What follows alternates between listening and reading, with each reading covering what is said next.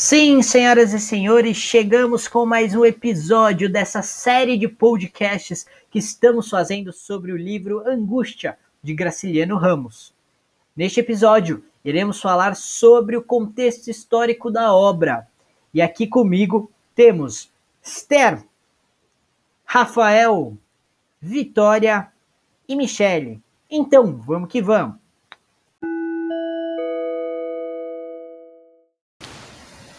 Começando por você, Esther.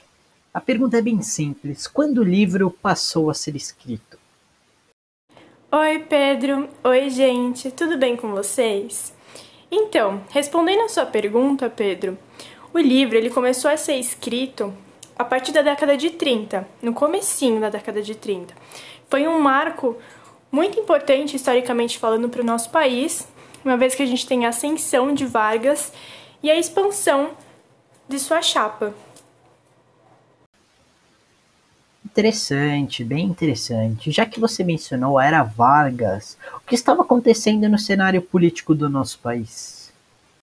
Bom, no cenário político do nosso país, em conjunto com o que eu já mencionei, que foi a ascensão de Vargas e a expansão da sua chapa, a gente tem aí diversos conflitos entre a Aliança Liberal e a Aliança Nacional Libertadora, que basicamente eram disputas entre o capitalismo e o comunismo, e que, dentre vários outros fatores, resultaram na prisão de Graciliano, que na época foi considerado comunista. E é importante também a gente enfatizar que exatamente no dia em que a última revisão do livro foi realizada, Graciliano foi preso. Muito bom, Esther, muito bom.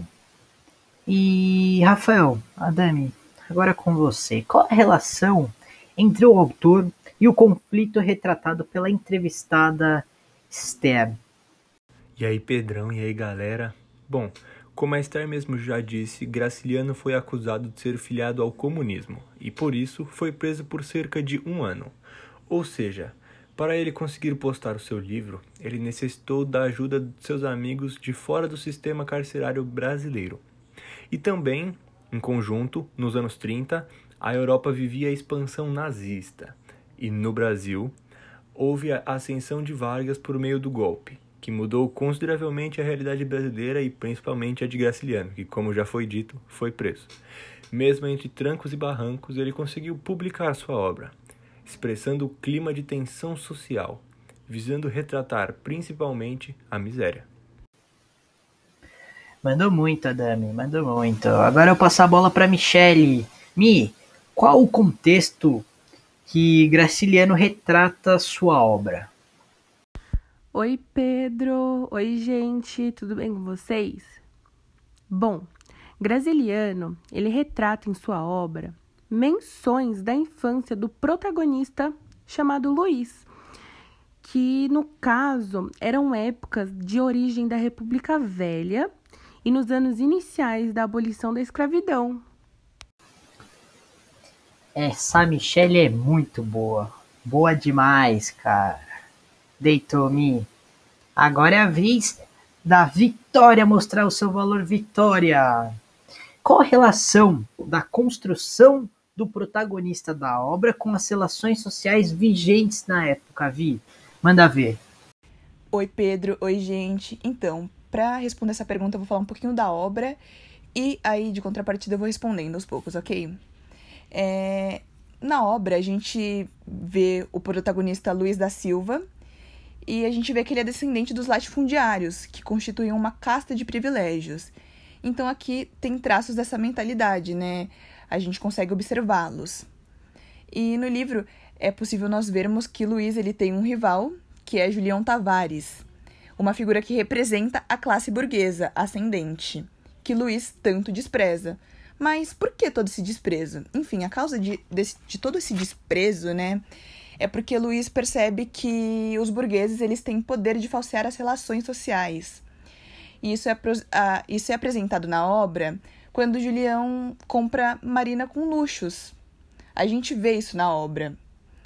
E, bom, é importante ressaltar aqui que a, a época né, do governo é, Vargas foi sinônimo de modernização.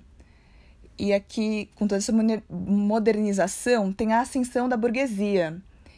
E aí tem o um conflito social entre os latifundiários e os burgueses. E a gente vê isso através de, de Julião e Luiz, né? Luiz sendo latifundiário e Julião sendo burguês. Ah, tá acabando, já está acabando a nossa parte no podcast.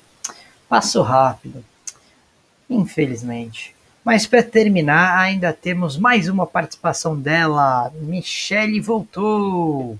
Mi, qual foi o desfecho que a protagonista obteve como consequência da sociedade, entre aspas?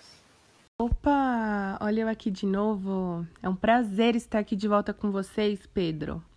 Bom, o desfecho dessa história é que Luiz, diante de um mundo que oprime ele, ele se sente incapaz de se colocar-se em algum setor da sociedade. Ele não consegue realizar nada. Ele fica incapaz de ficar em harmonia com ele mesmo. E dessa forma, ele se vê sem saída de uma realidade hostil que vive. Luiz acaba se sufocando numa prisão interior que ele mesmo cria. E infelizmente, ele se rende ao crime de sua autodestruição.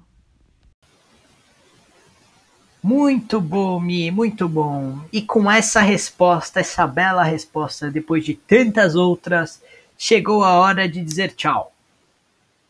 Mas antes, gostaria de agradecer a todos os participantes Obrigado, Vitória Suave, Michele Silva, Rafael Adame, Esther Descenzi. Eu sou Pedro Marcondes e gostaria de agradecer a sua audiência.